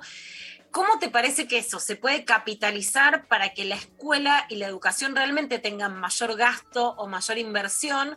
O si eso se licuó simplemente en una consigna que atendía la idea de que vuelva la presencialidad, que además es un reclamo legítimo, pero que después no continúa en otras demandas para que la escolaridad tenga mejores condiciones para, para poder ejercerse. Y lamentablemente, si, vos rastreabas quienes emitían esos discursos y, te ponías a mirar cuando explotaron escuelas, cuando cayó el salario real de los docentes, o sea, to- todas las luchas históricas, las luchas, las discusiones históricas sobre el tema de cómo se sostiene todo este sistema. Y miras para atrás, nadie nunca levantó el, levantó el dedo ante eso. Sí con la presencialidad, que como vos bien decís, yo comparto plenamente, es un reclamo legítimo. Y los docentes que, que- defendemos la escuela en general, eh, venimos justamente frente a la avanzada de, bueno, van a ser todos reemplazados por algoritmos dentro de 20 minutos o por un horno microondas o un lavarropas inteligente. O sea, nos van a reemplazar por algún artefacto inteligente en 20 minutos. Nosotros decimos, no, la escuela es irreemplazable, la cuestión humana, qué sé yo, igual es todo eso es discutible a futuro mediano. No obstante, eso nosotros lo veníamos diciendo hasta, hasta, hace, hasta que empezó la pandemia, y cuando empezó la pandemia, y bueno, hay otros factores que entran en juego ahora, ¿no? La cuestión de la, salud pública, en primer lugar. Ahora, no sé si van, si van a reclamar luego por mejores salarios docentes, por cambios en, las condiciones de, de- carrera docente, que, es un, que no es trabajo docente, sino cómo está organizada la carrera docente para que uno justamente tenga ganas de quedarse en la escuela y que eso sea reconocido a nivel salarial y a nivel simbólico. No aparecen esas discusiones, digamos. Todo se limita a decirnos que, que- que queremos eh, embrutecer a los niños, este, etcétera, etcétera. Y no. Lo, lo que dije del gasto igual, quiero ser claro, para mí el Estado tiene que gastar esa fortuna que aún con lo poco que gasta, gasta, digamos. Y tiene que gastar más fortuna en eso, porque eh, yo tengo medio una, una postura medio, ya fue todo, digamos. Esto se va a quedar, digamos, es, es un objeto moderno, medio desfasado de la vida contemporánea, pero sin embargo vimos con la pandemia que la escuela cumple un papel central en la dinámica de las, de las sociedades y en la productividad capitalista, todavía sigue en esa, todavía tiene un margen en ese sentido, y esto va a seguir ahí, no creo que la escuela muera antes eh, que, el fin, que el mundo, digamos.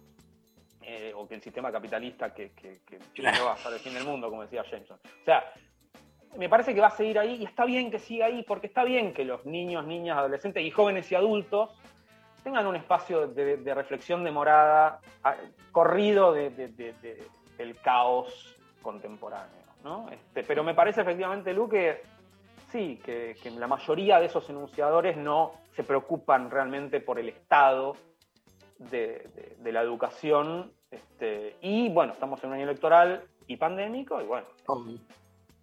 Sí, Hablando de- digo, en un año electoral que se le podría pedir a los políticos y a las políticas las plataformas educativas cuando la demanda educativa estuvo tan alta y sin embargo eso queda licuado.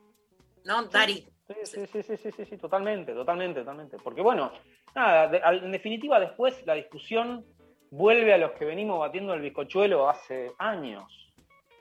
¿Cuánto, cuánto hace que nos conocemos, Luciano? O sea, años que nos hemos cruzado, eh, ¿entendés? Yendo a lo micro de cuestiones bien concretas que había que resolver en la escuela. Y no estaba todo el mundo opinando sobre eso, éramos cinco.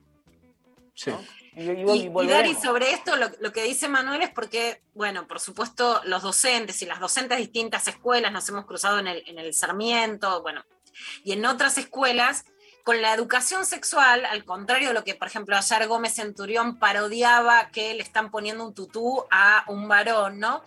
Aparecían casos de estudiantes secundarias que desaparecían porque se las habían llevado en, en una situación de trata a Paraguay y que por la ayuda la familia se quedaba callada y que por la intervención de la escuela, los alumnos, los docentes y las directoras era rescatada por la Interpol, alumnos varones de, de, las escuelas que te contaban cómo a su mamá la violaba el, el, el que le alquilaba el departamento porque ella no le podía pagar, ¿no? Y todo eso aparecía en la escuela.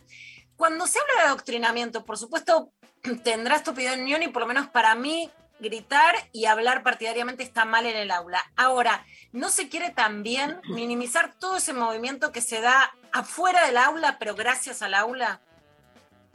Probablemente haya algo de un intento, o sea, que sea intencional. eh, y por otro lado también hay mucha ignorancia, digamos, de qué es lo que hace la escuela y cómo opera la escuela y qué pasa con la política en la escuela y con los temas controversiales en la escuela. Mucha ignorancia, o sea, de hecho a mí me cuesta mucho, muchas veces hablo, hablo con, con gente y dice, bueno, y estoy enseñando rosas. ¿Y vos qué decís? ¿Que era un tirano o que era el restaurador de la ley? No, no digo ninguna de las dos cosas.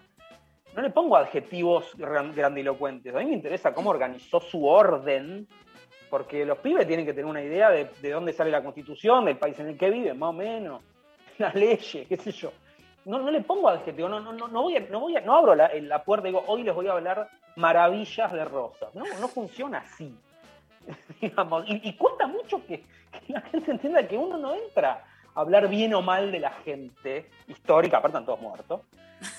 Este, ser docente de historia es otra cosa, no, no, no, no es, eh, hay que pensar así, no asá, este era bueno, este era malo. Algunas cosas sí, hay una carga moral que, opera sobre algunos contenidos, sobre la conquista de América, sobre el terrorismo de Estado y última dictadura. O sea, hay algunos lugares, algunos momentos de la historia y de la enseñanza donde sí hay una carga moral, pero en general después uno se corre de la carga moral. Por supuesto nadie va a defender un genocidio, pero este, Es muy, Manuel, es muy fuerte el título de tu nota en anfibia, ¿no? La escuela está rota, ¿sí? me di cuenta después, sí. ¿Te diste cuenta de Era tarde. ¿Pero lo pusiste vos el título? O Sí, porque sí, a veces. sí, lo. Ah, este, pero bueno, no, preguntarte también, porque tiene que ver, un poco te tiraba ahí algo Luciana en relación al- a la difusión del video, que tampoco podemos sustraerlo de que es este, semana electoral. ¿Te llamaron mucho a opinar sobre el video? Sí, sí, sí, sí. Fue, fueron dos días bastante bravos. Menos bravo, por supuesto, que para la compañera, que bueno, pobre, estar pasando todavía muy mal y seguramente la seguirá pasando muy mal. Pero sí, sí, sí, estuve, estuve andando aquí para allá. Este, ¿Qué, qué sensación te da? em, el, el evento específico, Y sí, la difusión, todo, ¿no? La totalidad. Porque una cosa, el evento, me parece que ahí- está la trampa también, ¿no? Que es como escindir el evento del modo en que fue presentado. Sí, sí, me parece que, que- que, nada, se transformó en una, en una carnicería mediática, como todo lo que- Cuando la escuela se viraliza, Nada, O sea, nada de, de- nada de eso puede salir bien.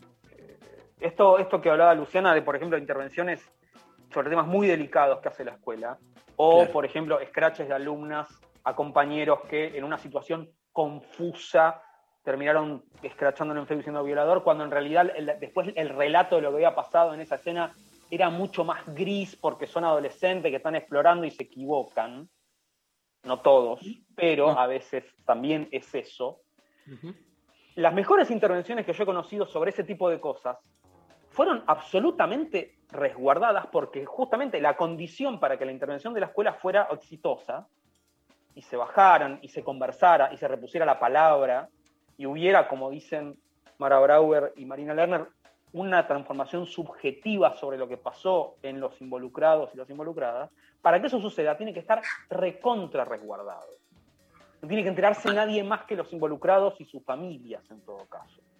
Entonces, cuando algo se viraliza, se pierde por completo el control de eso. Si hay una situación em, que por supuesto es estructural, porque a esa escena no, esa escena no pasó en un día, esa escena da cuenta de un montón de cosas que fallan, no en esa docente, sino a nivel sistema. Sí. Eh, eso no pasó en un día, pero cuando eso emerge de esa manera, es imposible la intervención sobre eso. Y la única que queda es, bueno, vamos a descuartizar a una docente eh, en, en público, digamos. Ya no es necesario hacerlo en la plaza de manera física, con arruinarle la existencia en las redes es suficiente. Este, ¿no? es, otra, es otra forma de, de- de descuartizamiento a la Tupac Amaru. Bueno, ahora se hace con videos virales donde, donde se, se expone una falla de, de una persona que, de nuevo, habla, habla de muchas cosas de esa falla, pero entre otras cosas también habla de cómo opera la cultura digital cuando un alumno quiere hacer una jugada artera, digamos, por H o por B, porque se sentía maltratado, que puede ser totalmente legítima. Eh, Totalmente. pasaron muchas cosas ahí, sin duda. Te hago, se nos está yendo el tiempito, pero te quiero hacer esta pregunta. ¿Quiénes son tus, o sea, a quién nos recomendás leer o escuchar sobre el tema educativo? Alguien que quiere como, nada, tranquilo, leer, escuchar. ¿Quiénes son tus referentes teóricos, por llamar así? Inés Dussel es una persona que es maravillosa de leer, de escuchar. Este, Mariana Rodowski dice cosas muy interesantes muchas veces, que, también son interesantes de leer. Sobre todo, digo, hay, un rasgo que comparten los dos, pueden tener diferencias políticas, pueden tener diferencias sobre muchas cosas, pero hay un, hay un rasgo que comparten que es un profundo respeto por el trabajo de los docentes que estamos todos los días en el aula. Dicen, yo hasta ahí llego. Está buenísimo. Yo no voy a hablar de lo que ustedes hacen en el aula porque ustedes son los que saben de eso y yo de eso no sé. Está buenísimo. Pero, digo, que, un, que una persona que tiene un nombre ganado, digamos, que, que, es, que es una persona referente en el tema, diga, hasta ahí yo puedo llegar, porque después ustedes son los que saben de esto, es un montonazo, porque después tenés a otros personajes que dicen que es un simulacro, que hemos perdido la vocación, que somos todos esto, somos todo lo otro. Eh, y que es muy lamentable ese papel, digamos, porque no aporta nada al, edu- al- al- al debate. Esos son dos Inés. Dussel, Inés Dussel y Mariano Narodowski. Pablo Pinó, digamos, más en términos de, de historia de la educación. Este, ahora que está en la gestión de la provincia de Buenos Aires, Alejandra Virgin, que es una persona también brillante. Eh, el otro día tuvimos eh, una charla pensando justamente el tema educativo, pero también la historia y la filosofía con Javier Trimboli, eh, que cuando se pone a pensar esos temas también es como interesantísimo. Y mi amigo Carlos Scliar, ¿cómo te cae? Em, me pasa, me pasa con, con Carlos que, a veces se me vuelve un poco abstracto, no, no porque eh, no, no- no porque no entienda lo que dice, sino porque a veces, o yo, o son, son vicios también del recorrido de uno, me he vuelto como un poco demandante de cuestiones más concretas, de, de algunas cuestiones que tenemos que resolver en la escuela. Eh, están buenas las cosas que planteas, Clear, pero muchos de nosotros ya, ya, ya está, ya, ya eso ya lo entendimos, por ejemplo. Y algunas cuestiones en la escuela a veces nos necesitamos bueno, resolver. Bueno, ¿qué hacemos con, con esta situación? ¿Cómo Gestión y enseñamos ¿no? a, a estos pibes que sí tienen que estar en la escuela? Ya lo sabemos, no, no, no lo vamos a dejar afuera, no lo vamos a sacar a patada. Bueno, ok, ok, pero ¿qué hacemos? Escúchame, última pregunta eh, que tiene que ver, obviamente, con la consigna del día. Te vamos a preguntar, Manuel Becerra, ¿cuál fue tu materia favorita en el colegio? Eh, bueno, historia me gustaba mucho, sin duda, pero me gustaba mucho literatura también. Este, nunca nada útil. Este, em, pero eso tiene que ver con, con los docentes que uno ha tenido. ¿eh? Es así nomás. Siempre, ¿no? Uno elige, elige el docente, elige el, el espacio que creó el docente más que los contenidos. ¿no? Tuve, tuve la posibilidad de, de cuando estaba en la secundaria, con matemática y biología yo tenía una relación de mucho respeto, con lo cual estudiaba, pues sabía que si, que si no estudiaba eso era una catástrofe, pues no, no, no, no me llevaba bien con la, con la materia, digamos. Y me, la estaba, me, me estaba llevando matemática y un día un, docente de, la escuela, que yo nunca había tenido, lo tuve un año y en un trimestre a mí me cayeron, tuve como cuatro epifanías matemáticas, porque el tipo se dedicó a, bueno, te voy a explicar con, con- con didáctica y cariño esto que a vos te cuesta tanto. Y dije, ah, y, me sentí como realizado, digamos, mirá si lo hubiera tenido a él más tiempo, y después me entero, mucho tiempo después lo veo entrar al Sarmiento a capacitar. Era un tipo que sabía lungo de didáctica de la matemática, y le ponía esfuerzo y cabeza y amor a Qué ese bueno. campo de enseñar matemática. Entonces, claro, por eso había pasado eso. Entonces tiene, tenía que ver también con los docentes que tuve, pero me hubiera gustado tener música que donde los profesores y la profesora de música me, me hubieran hecho volar la cabeza hacia otros géneros, me hubieran hecho apasionar por el folclore, por el tango, y no sucedió, bueno. Cosas. Bueno, un placer escucharte, Manuel. Gracias por tu tiempo. ¿eh? Muchas gracias a ustedes. che. Le mandamos un gran abrazo este, y nos vamos a la pausa con los Beatles, también otro grupo nuevo. Ya escuchamos Almendra, ahora otro grupo que acaba de surgir ahí por Liverpool con una canción que habla de todos nosotros. When I'm 64.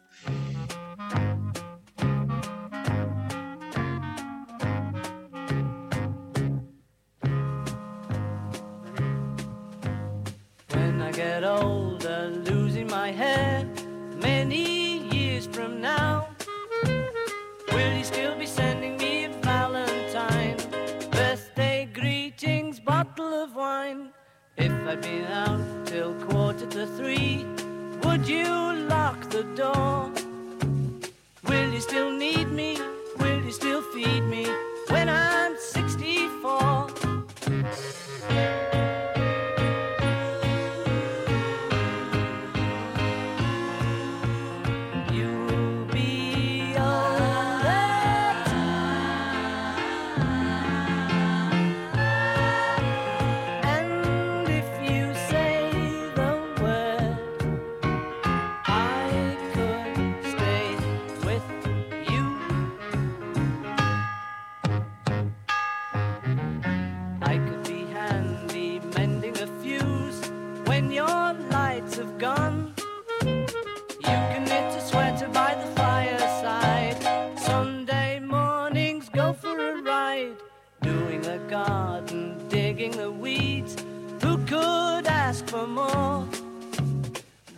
Still need me? Will you still feed me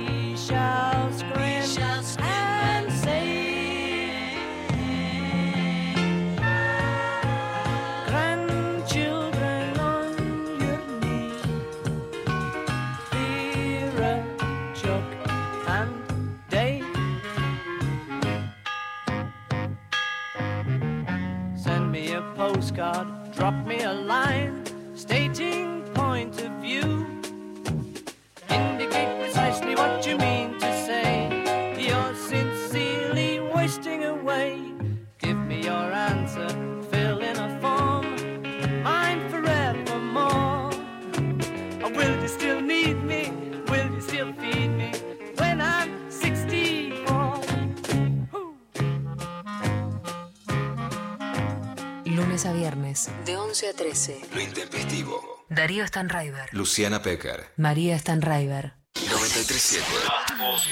Nacional Rock. Espacio cedido por la Dirección Nacional Electoral. El 12 de septiembre te invitamos a creer en lo que viene. Una nueva opción. Lucas Haseski, precandidato a diputado nacional por la Ciudad Autónoma de Buenos Aires. Lista 79. Partido Renovador Federal Cava 1. Una nueva opción. Abren un paréntesis en medio del día. Hola. ¿Qué ya es septiembre, eh, sépanlo. No pasamos ayer el tema de Miguel Conejito Alejandro, que es uno de mis favoritos. El de Edwin and Fire también, que se pone siempre cuando llega septiembre. Pero hay un montón de temas dedicados a septiembre que nosotros no pusimos el primer día porque eso lo dejamos para la obviedad de los otros medios. Nosotros somos muy creativos. Lunes a viernes, de 13 a 16. Sobrevivimos a la tormenta de Santa Rosa y Miguel Conejito Alejandro te canta así. Escuchemos la letra, ¿eh? Los No, es un temón. Calvo Fanti, Diego Ripoll, Nati Carulias. Hola, ¿qué tal? septiembre tú fuiste mía. No, no aclaren, Todo es melancolía. no aclaren qué septiembre. ¿Cuántos no septiembres pasaron? Claro, ¿cuánto hace que viene cantando esa canción?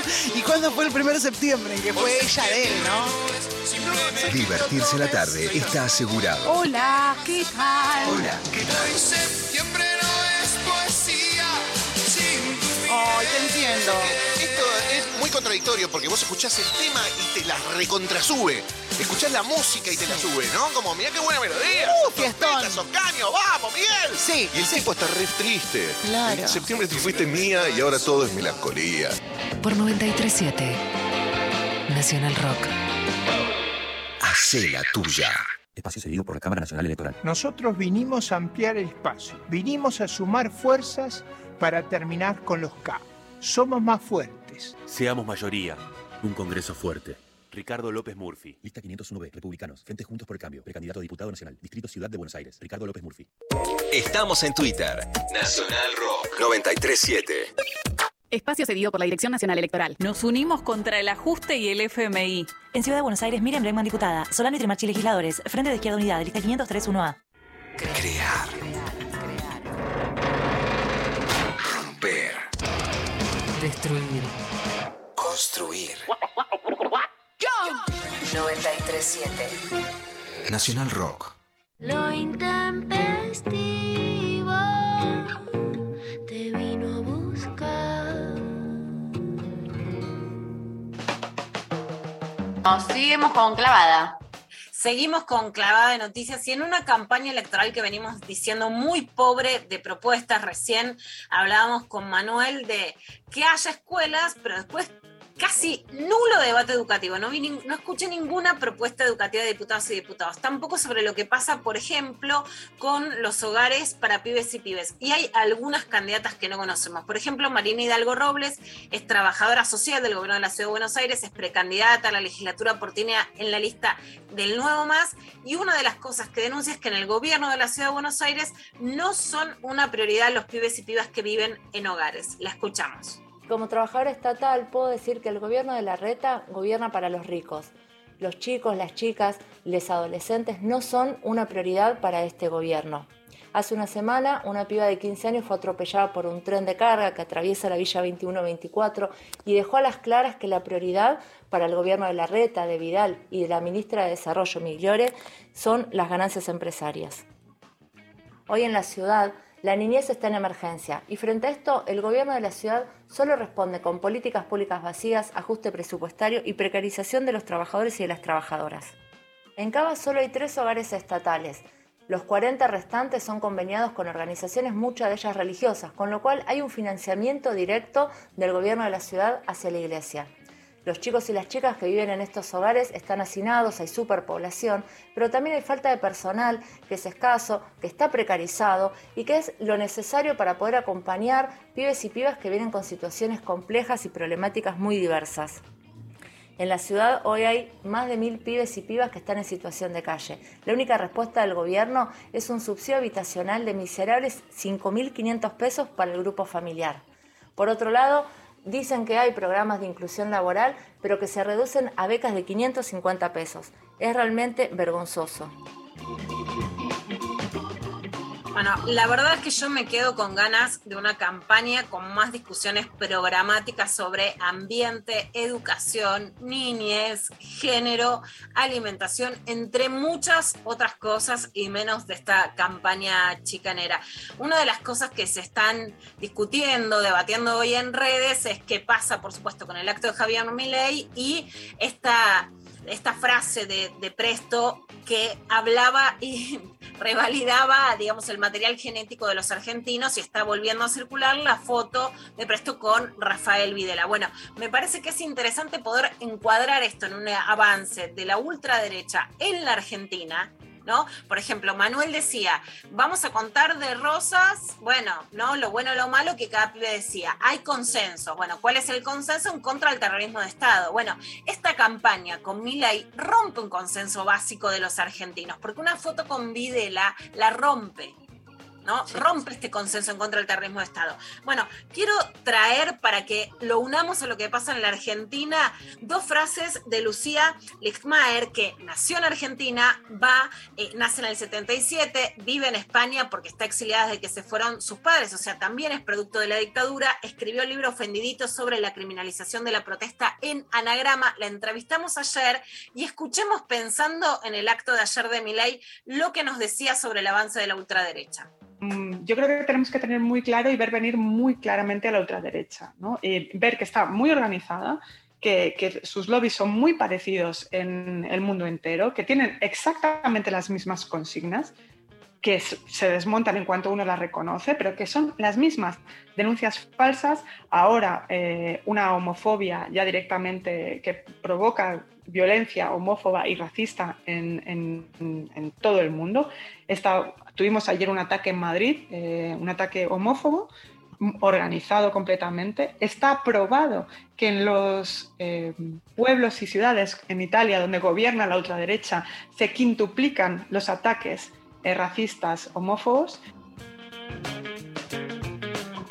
Bueno, Lucía se refería a un ataque que es espeluznante, donde le escribieron a un pibe gay en el culo, ¿no? Que era marica, le escribieron así a, a sangre. Realmente esto es lo que aterra. Por eso, más allá del resultado electoral, esta fuerza política tiene que generarnos subestimación, sino preocupación.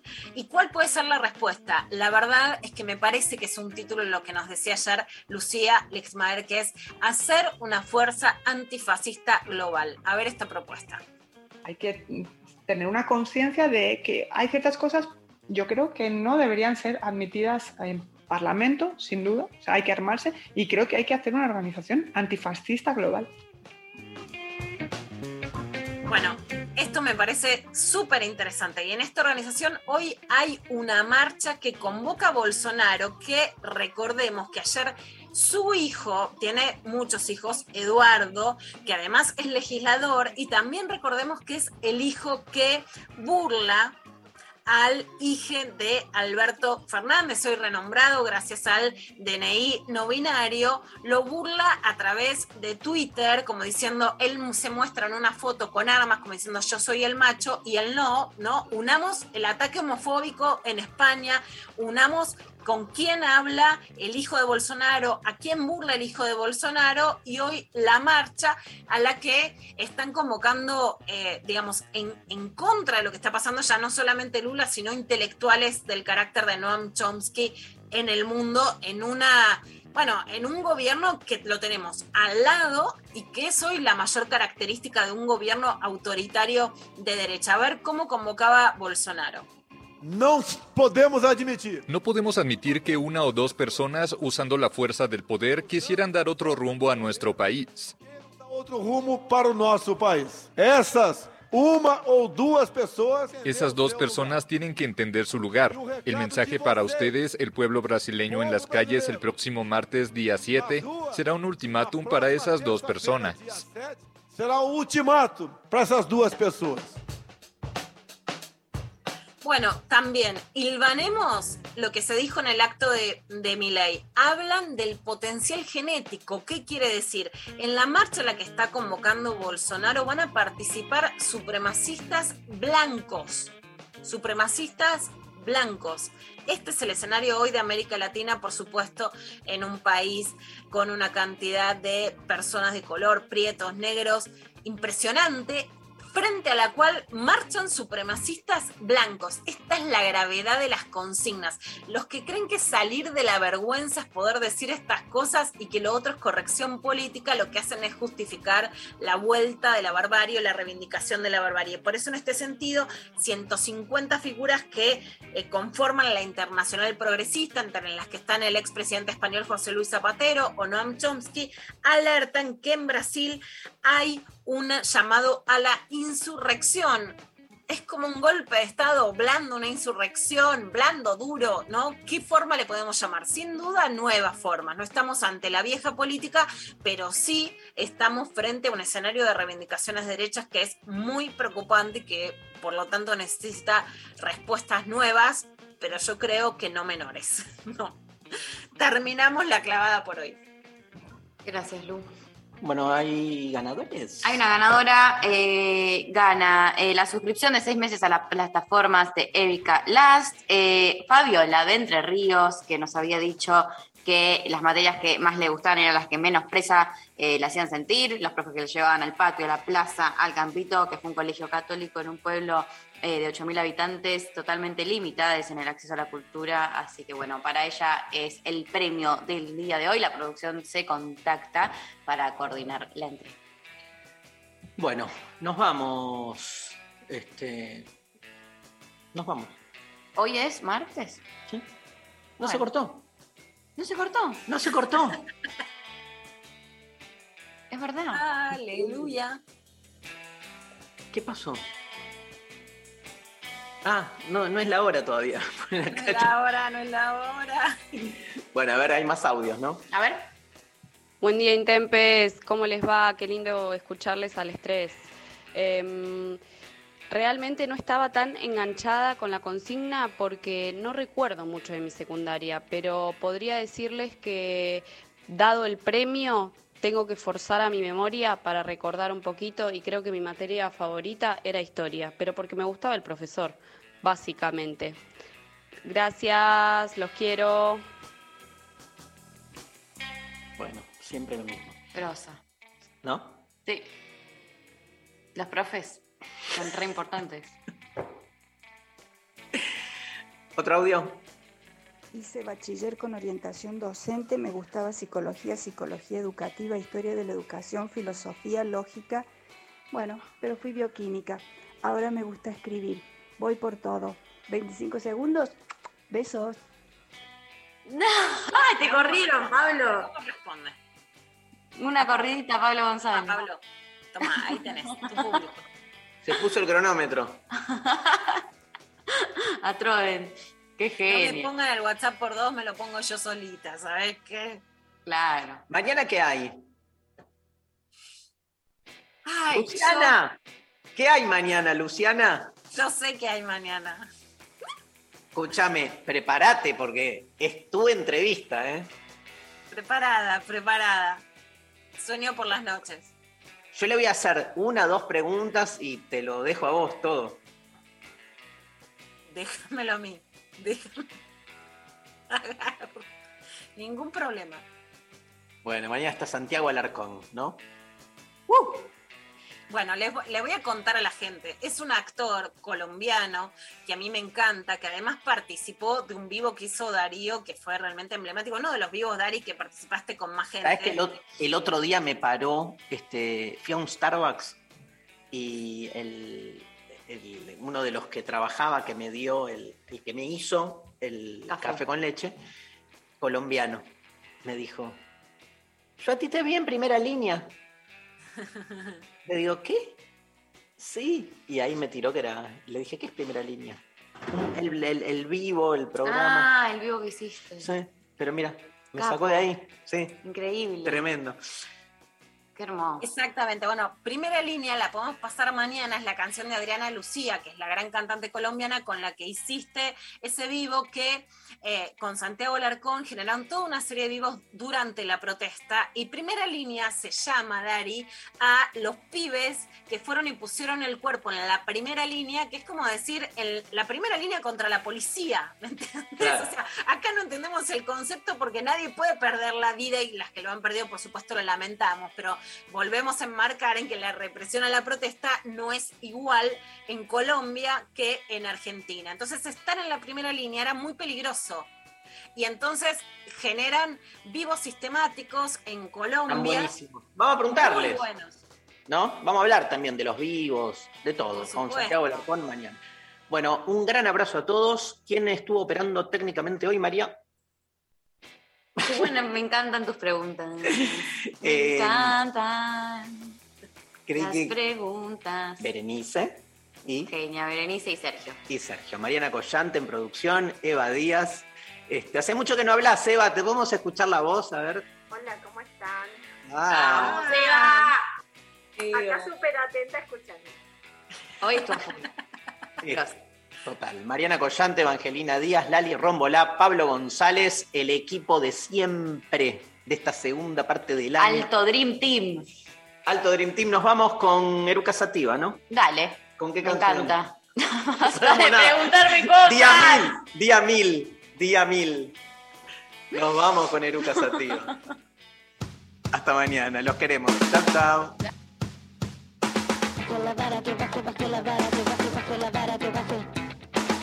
La vara que baje, baje la vara, que baje, baje la vara, que baje.